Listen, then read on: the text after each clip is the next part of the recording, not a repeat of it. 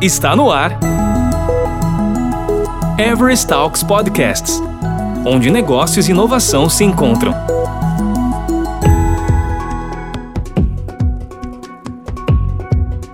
Que é a resiliência corporativa e quais são os passos para se tornar uma empresa resiliente? Quais são os principais benefícios de uma empresa resiliente? Neste podcast, dois caras destacados da Everest, Tiago Rosa, Cyber Security Manager, e Rogério Rufino, Security Consultant e líder de gestão de identidades, trazem as respostas para a gente. Legal, então, pessoal. Bom, hoje a gente vai falar um pouquinho sobre o que é resiliência corporativa como que as empresas estão atuando, como que uma empresa é capaz de ser resiliente, e a gente vai tentar abordar todos esses temas aí.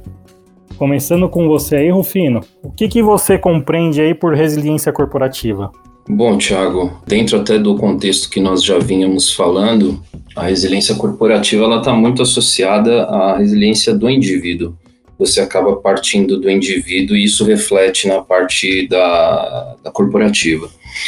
Tenho alguns pontos que eu pesquisei que eu queria fazer uma breve introdução, onde a gente corre o risco de ter um excesso de otimismo que causa um problema na, na resiliência, tanto corporativa como individual ou de nações.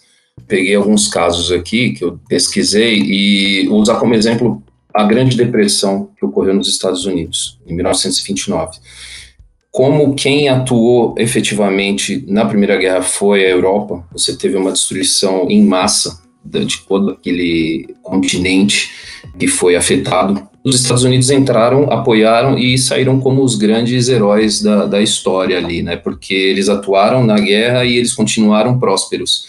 E como você tinha uma Europa destruída, os Estados Unidos acabaram vendendo muito para a Europa e aí as exportações foram um sucesso, eles tinham aquela prosperidade, só que o que, que aconteceu? O excesso de otimismo fez com que eles investissem muito dinheiro, muito em infraestrutura, só que quando a Europa se reergueu, o que, que aconteceu? Eles pararam de consumir.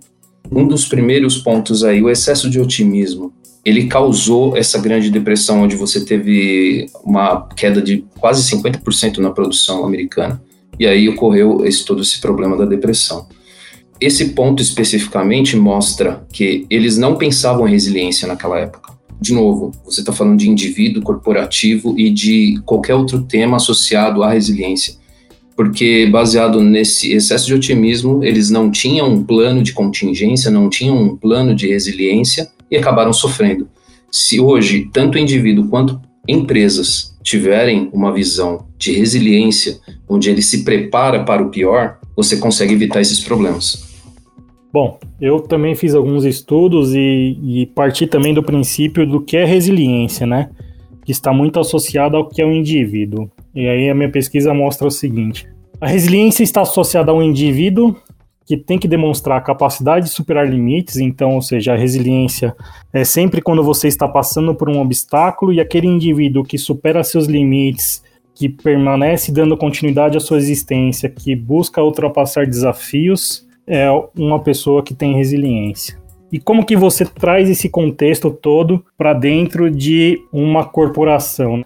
Ela entra para o jogo querendo se perpetuar, querendo mar marcar, colocar sua jornada, entrar no mercado e perpetuar por décadas, perpetuar por um longo tempo de existência, né? Então a empresa ela tem que se preocupar com tudo que está ao seu redor desde como manter seus produtos, como inovar, como dar continuidade nos seus negócios, e tudo isso está relacionado à resiliência. É, outro dia eu estava conversando e aí trazendo um, um, caso, né?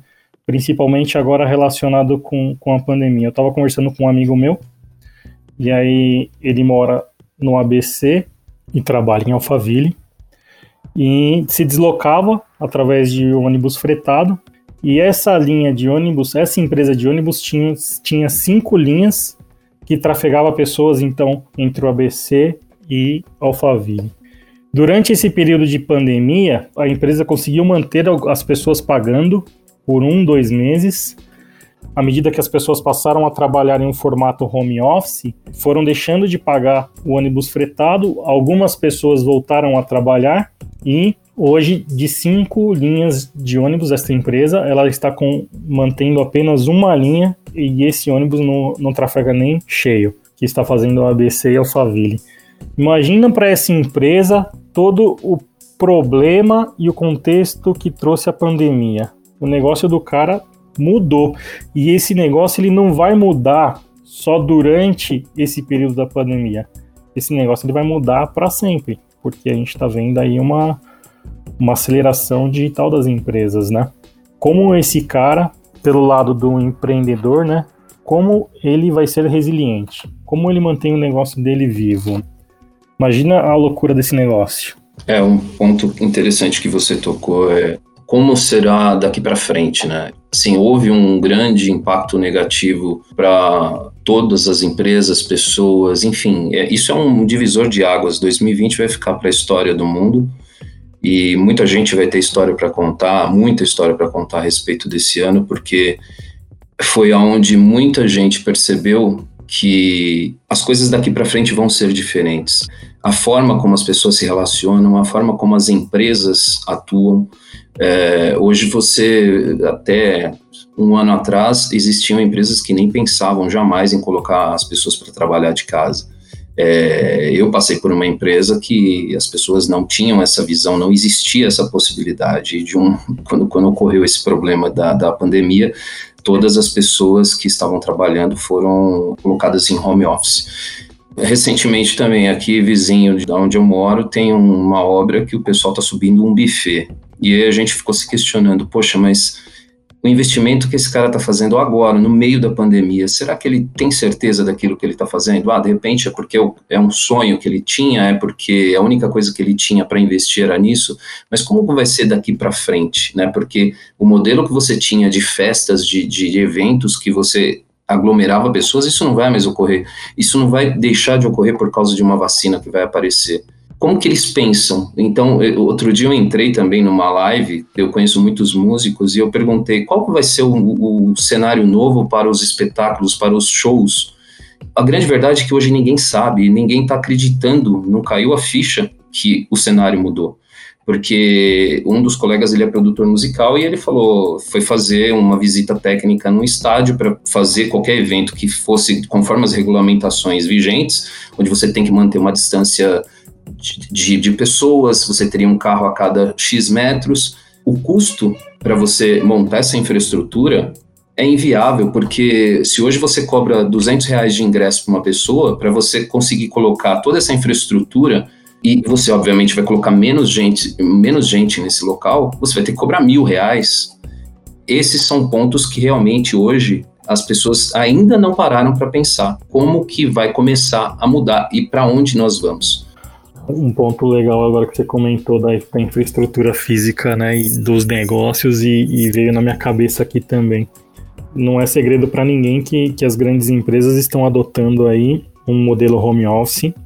E olhando para nossa empresa, a Everest, né, mesmo, a gente sabe que o, o nível de produtividade das equipes aumentaram, que todos preferem um modelo home office. Acho que nossa pesquisa deu mais de 90% das pessoas preferem trabalhar em, nesse modelo de home office. E o que, pelo menos, eu tenho conversado com amigos de outras empresas também, é que o futuro é as empresas adotarem um modelo híbrido, né? Parte das pessoas seguem home office, ou todos seguem home office, mas uma ou duas vezes por semana vão ao escritório mais para, para se reunir, confraternizar, fazer reuniões, principalmente só para ter aquele contato físico e não perder nenhum tipo de contato físico. No final do dia, todas as entregas que a empresa precisa fazer estão sendo realizadas e com excelência no modelo de home office, né? A grande lição que essa pandemia vai deixar para muitas empresas é como pensar de forma disruptiva qual a sua missão, quais os seus valores e para onde você vai estar drivado para um mercado que está cada vez mais digitalizado. Dando mais um exemplo, né, ainda voltando na questão de home office.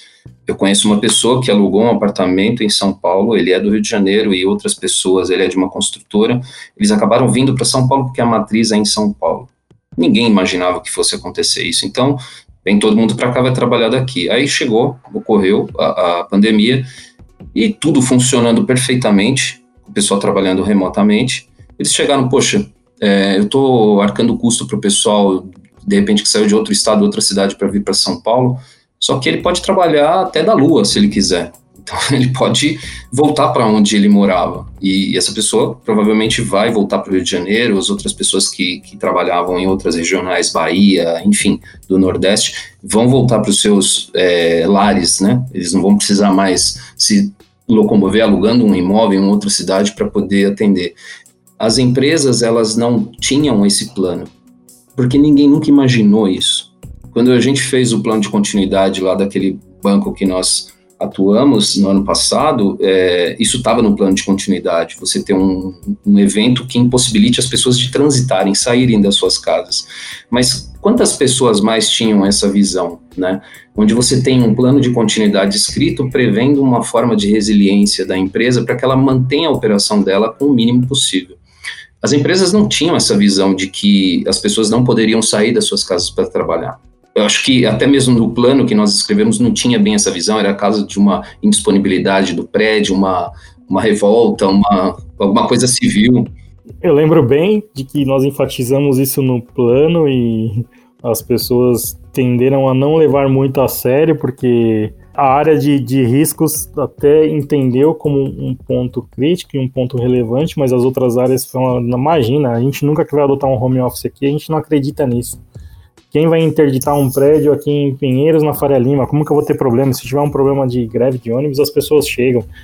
E no final das contas, um problema sanitário que aconteceu de forma global inviabilizou praticamente todo mundo de se deslocar para a empresa, né? E aí todo mundo às pressas tendo que tomar medidas de, de se conectar remotamente na companhia e fazer com que a empresa continue operando, né? Queria fechar esse primeiro bloco sobre o que é resiliência corporativa. Para mim, resiliência corporativa é a capacidade que uma empresa tem de enxergar todo o seu entorno, olhar todas as suas adversidades e conseguir ver como ela se perpetua no mercado atravessando esses obstáculos, desde pensando em crises de plano de continuidade de negócio, transformação digital, inovação de produtos, inovação de serviço, norteamento de mercado, tendências, para ser resiliente, olhar tudo que está no seu entorno e como manter a sua empresa operando de longo prazo. Você acha que isso dá para se definir como uma resiliência corporativa ou você quer agregar alguma coisa a mais ou tem uma visão diferente? É, como a gente tinha até conversado previamente, esse tema ele a gente não consegue é, em poucos minutos definir, porque é, é existem uma série de frentes, né? Por exemplo, nosso CEO estava ontem fazendo uma, uma live sobre alguns acontecimentos da empresa, que a empresa está apoiando uma ONG onde tem inclusão social do pessoal de, de, etnia negra, que é uma frente que ou grandes varejistas, empresas farmacêuticas também estão adotando. Ah, mas o que, que isso tem a ver com resiliência corporativa? Baseado no que o nosso CEO disse ontem, tem muito a ver, porque não só questão de étnica, mas também questão ideológica e questão do movimento LGBT, você tem uma série de pessoas dentro da sua empresa com visões de mundo diferente, de realidades diferentes e dependendo do foco da sua empresa, no caso a Everest, a Everest oferece serviços. Como que as pessoas estão pensando? Será que todo mundo pensa igual? Óbvio que não. Se você tem essa diversidade dentro da sua empresa, você sem querer está criando uma forma de resiliência. Por quê? Porque todos eles vão entrar com ideias, com visões diferentes e levantar a mão para situações onde a empresa pode se direcionar para algum lugar ou outro. Então, é, eu estava vendo num outro texto também uma questão de do passado, que as empresas não tinham essa preocupação social e estar inseridas no contexto social. E o que, que houve? É, nas grandes guerras que os Estados Unidos participou, houve protestos contra as empresas que fabricavam armamentos. Então, assim, as empresas começaram a partir dali olhar, peraí, eu preciso olhar para o contexto social. Eu e o Rogério estamos encerrando aqui o primeiro bloco, que foi uma abordagem sobre resiliência corporativa. E para o próximo bloco, vamos falar sobre os benefícios de uma empresa resiliente e os primeiros passos para se tornar uma empresa resiliente. Até já! Você ouviu Everest Talks Podcasts, onde negócios e inovação se encontram. Toda semana tem novidades por aqui. Até lá!